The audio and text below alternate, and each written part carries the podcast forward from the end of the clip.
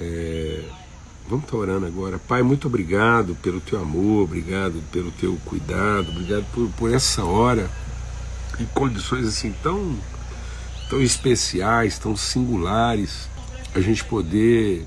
O Senhor tem dado essa graça para nós como mesa, como mesa de família, de irmãos, é, encontrar irmãos de culturas, de, de realidades, de impressões, né, de percepções tão distintas, coisa bendita, maravilhosa, sem medida.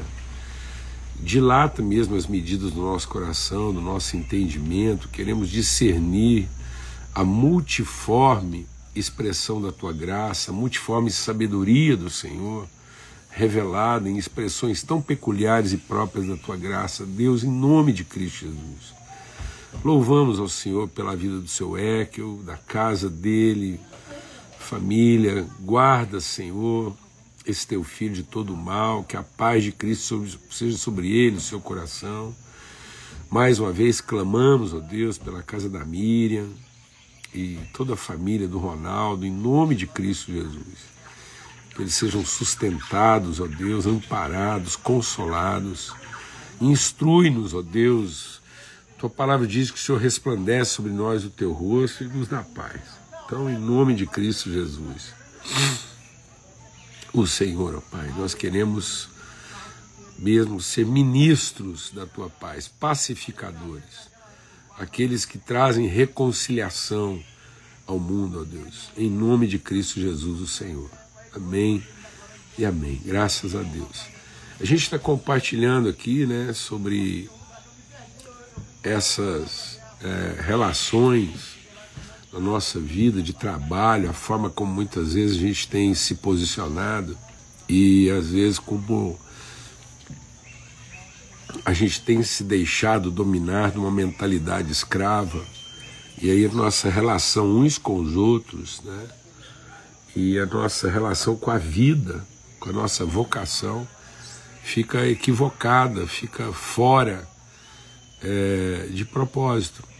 Então, às vezes nós estamos muito preocupados em, em, em discernir o que está errado. Né? E, na verdade, nossos maiores desafios não estão associados a alguma coisa errada que a gente esteja fazendo. Na verdade, nossos maiores desafios estão relacionados à forma como que nós é, nos equivocamos quanto ao propósito do certo. E o errado pode simplesmente representar nossa ignorância. Né? Mas dessignificar o certo pode representar nossa rebeldia. Então, mais grave do que o erro né, é, é a intransigência, é a desobediência, é a rebeldia é o descumprimento, a desarmonia com o propósito de Deus para a nossa vida.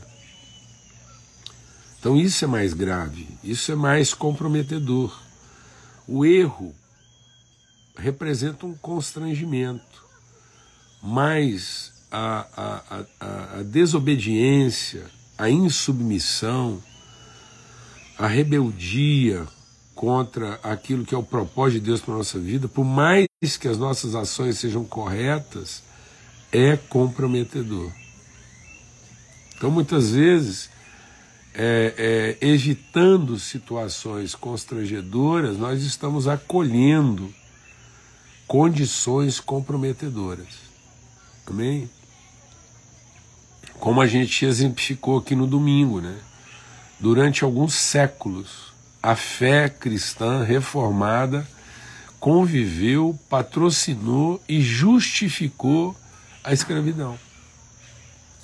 Quantos homens de Deus foram escravagistas? E alguns, inclusive, tendo a consciência amenizada assim com, com textos bíblicos, né? colocando a, a ignorância, colocando a religiosidade, colocando a, a, a idolatria de alguns povos como razão que justificasse a escravidão, como se um cristão pudesse escravizar em tese um pagão. como muitas vezes acontece. Né?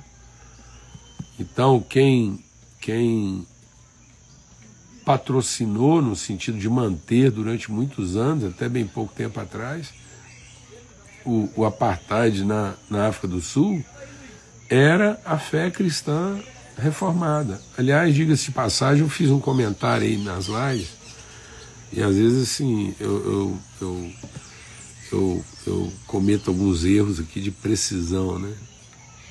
A escravatura no Mississippi, ela encerrou em 2013, não em 2020. Não que esses sete anos aí fossem fazer muita diferença. O fato é que ela só foi encerrada no século XXI já, né? Amém. E aí a gente está compartilhando sobre isso, né? Sobre essa questão do, do, do, valor que o pedido tem no lugar da ordem, né? Como que uma relação bem sucedida, uma relação madura, pode ser muito mais eficaz do que uma estrutura rígida, hierárquica de comando. Jesus disse isso. Jesus é quem nos ensina dizendo: olha, os poderosos desse mundo gostam de assumir o controle uns dos outros, mas entre vocês não será assim. Amém, amado? Vamos guardar isso no coração daquilo que a gente está compartilhando aqui. E no mundo é normal.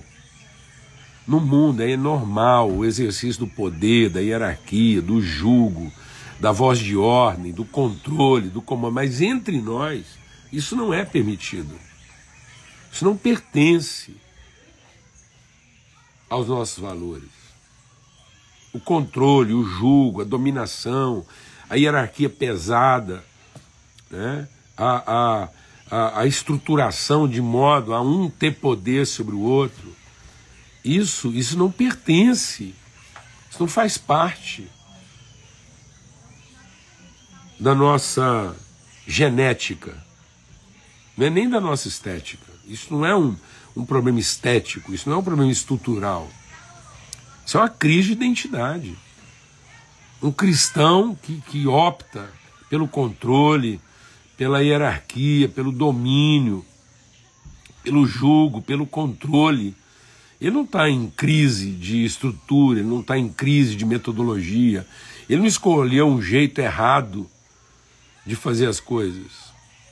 Um cristão que conscientemente opta pela, por controlar o outro, por dominar o outro, por, por estabelecer com o outro uma relação de ordem, ele está com crise de identidade na relação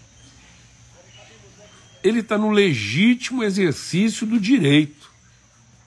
Mas essa não é a vocação dele. É o que Paulo está dizendo. Se eu te desse uma ordem, Filemão, eu estava no livre exercício do meu direito. Mas essa não é minha decisão de vida, não é isso que eu decidi viver. O que eu decidi viver com você é uma relação de que fale ao coração e não que explore a hierarquia que existe entre nós, o que estabeleça aqui uma relação de dívida, de passivo. Ainda que você tenha comigo um passivo, porque você me deve a própria vida,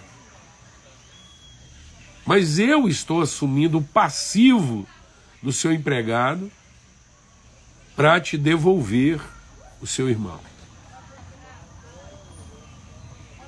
Vou repetir. Sabe o que, que Paulo disse para Filemão? Filemão. Se o Onésimo te deve alguma coisa como empregado ruim, eu assumo o passivo do empregado Onésimo para te devolver o irmão Onésimo. Então, se nós não, se em lugar da gente ser cobrador do passivo, a gente não for é, é, é, o perdoador, o acolhedor, o pagador. Nós não somos o cobrador do passivo, nós somos o pagador do passivo. Jesus não veio cobrar nosso passivo, Jesus veio pagar o nosso passivo. E ele pagou o nosso passivo para nos reapresentar ao Pai como irmãos, como filhos. Eis-me aqui os filhos que o Senhor me deu. E muitas vezes, amado, nós nos tornamos os cobradores do passivo. Então, muitas vezes a gente é o cobrador do passivo. Nós carregamos as dívidas que as pessoas têm conosco. Em vez de representarmos para elas os créditos que elas têm conosco. Então Paulo está dizendo, Filemão, se na relação com você, Onésimo, é devedor,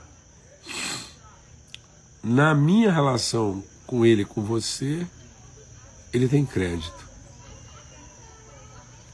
Eu represento os créditos dele. Então é isso é, que a gente quer trazer né, aqui hoje. E aí, a gente compartilhou sobre isso, sobre o pedido, sobre a relação prevalecendo sobre a estrutura. Né? E falando aqui agora do, do, do meu peço tipo meu filho. Então, antes, antigamente ele é só seu funcionário, agora ele é meu filho. Seu irmão. Aí vem aqui, ó. Paulo diz: Peço tipo meu filho onésimo que gerei nas minhas prisões.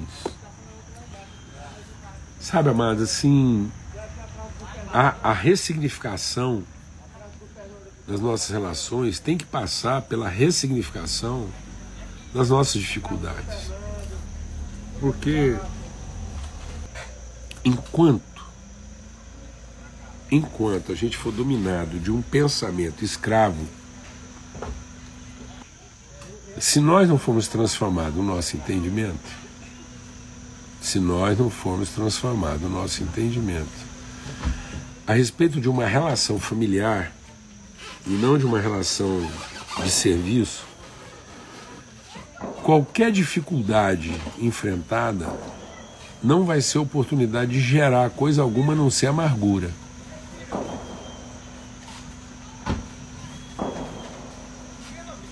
Um servo preso gera amargura. Um filho de Deus preso gera um filho. Então, uma das grandes transformações na mente de Paulo é que como e como filho de Deus, ele via agora, essa foi a grande transformação. Como filho de Deus, ele via agora suas fraquezas, suas tribulações como oportunidade de gerar vida. Porque Deus ensinou para ele, falou: "Paulo, é o seguinte, eu não tenho que colocar a sua vida no seu ideal é, imaginado. Eu, eu não vou responder as suas orações de acordo com as suas expectativas. Eu vou responder as suas orações de acordo com o meu propósito para a sua vida. Então você pode ficar em paz. Eu não vou te dar o que você quer, eu vou sempre te dar o que você precisa. E aí Paulo, Deus diz para Paulo: a minha graça te basta, meu poder se aperfeiçoa na sua fraqueza. E aí Paulo diz: bom, então agora, se o poder de Deus se aperfeiçoa na minha fraqueza, então agora eu terei gozo e alegria nas minhas fraquezas. Porque agora eu vou aprender a ser completo em toda e qualquer situação. Então, um escravo, ele não, ele não é completo em toda e qualquer situação. Porque o escravo está sempre à espera da recompensa, do reconhecimento e da remuneração. Mas um filho aprende que toda e qualquer situação na presença do pai pode ser a oportunidade de gerar vida. Por isso está dizendo, Paulo está dizendo o seguinte: se para você Filemon, a perda foi dano, para mim a perda foi ganho. Eu só pude encontrar nosso amigo em comum, Onésimo, enquanto você aparentemente perdia e eu aparentemente perdia porque você estava perdendo um escravo fujão, e eu estava preso injustamente numa prisão, e agora eu estou te devolvendo um filho, gerado no que aparentemente seria uma perda. Então eu queria muito compartilhar sobre isso hoje, antes da gente concluir amanhã, porque a, a, a, a transformação do nosso entendimento, quando a gente deixa de pensar como escravo, não se reflete apenas nas nossas relações com as pessoas, mas também se reflete nas nossas relações com as circunstâncias. Porque agora as circunstâncias desfavoráveis deixam de gerar no nosso coração amargura, ressentimento, perda, né? É, cansaço, perplexidade. Porque agora em toda e qualquer situação, nós podemos gerar filhos para Deus. Não existe situação alguma que nos impeça de conceber. Então, aquilo que aparentemente deveria estar esterilizando o coração de Paulo, amargurando o coração de Paulo, é, constrangendo o coração de Paulo, então, lugar, Paulo, em vez de estar com o seu coração constrangido, amargo, né, e é, astringente, em vez dele estar tá com os, os dentes cerrados, igual quando você chupa um caju verde, na verdade, Paulo está com a sua mente, o seu coração aberto, o seu útero fértil, né, o seu ventre fértil para conceber, para gerar, para ejacular, para reproduzir, para semear e para transmitir virtude na vida das pessoas. Onésimo está aí, ou Filemão está aí de volta. O seu irmão Onésimo, seu antigo escravo Onésimo, mas agora seu irmão. E esse irmão foi gerado nas prisões. Aquilo que deveria ser lugar de dano para uns e outros, foi lugar de ganho e transformação para todos nós. Então, naquela prisão, Filemão estava perdendo, Onésimo estava perdendo, Paulo estava perdendo, mas o propósito de Deus na vida de Paulo, para todos nós, estava ganhando. Então, o que aparentemente seria perda para todo mundo, o que aparentemente seria prejuízo para todo mundo, o Filemão perdeu um escravo, o Onésimo frustrou seu plano de fuga, Paulo impedido de pregar para muita gente, está ali encontrando o irmão para devolvê-lo à sua família numa outra perspectiva, num outro entendimento e sendo testemunho para todos nós até hoje. Amém? Em nome de Cristo Jesus, o Senhor. Esse é o poder de transformação da nossa vida quando a gente deixa de ser guiado por um espírito de escravidão que traz medo e é guiado por um espírito de adoção que revela o favor e o propósito de Deus na nossa vida. Amém, amados? Em nome de Cristo Jesus, Senhor. Então, nenhuma estrutura de julgo, de dominação, de medo, de terror, de controle vai produzir isso na nossa vida. Mas se os nossos corações estiverem totalmente assim abertos para o Senhor, as situações mais desfavoráveis, os, os danos mais incalculáveis podem ser, de novo, oportunidade para que a vida de Deus se revele através de nós. Amém? Aleluia. Graças a Deus. Um grande privilégio estar aqui com a família, ainda mais num ambiente desse. Sempre com saudade de casa, mas sendo consolado pela presença dos irmãos, né, pela vida, pela comunhão. Vou parar agora porque vocês estão percebendo que esses visitantes que começam a chegar com a luz aqui depois das seis horas da tarde não, não são bem aqueles que a gente quer encontrar, não. Né? Estão chegando aqui os besouros, e, e, enfim. Então fica na paz, um forte abraço, até amanhã, se Deus quiser. Amanhã a gente ainda conversa daqui, vamos estar concluindo essa reflexão aí a respeito também de uma mente livre e transformada como a mente de um filho. Fica na paz.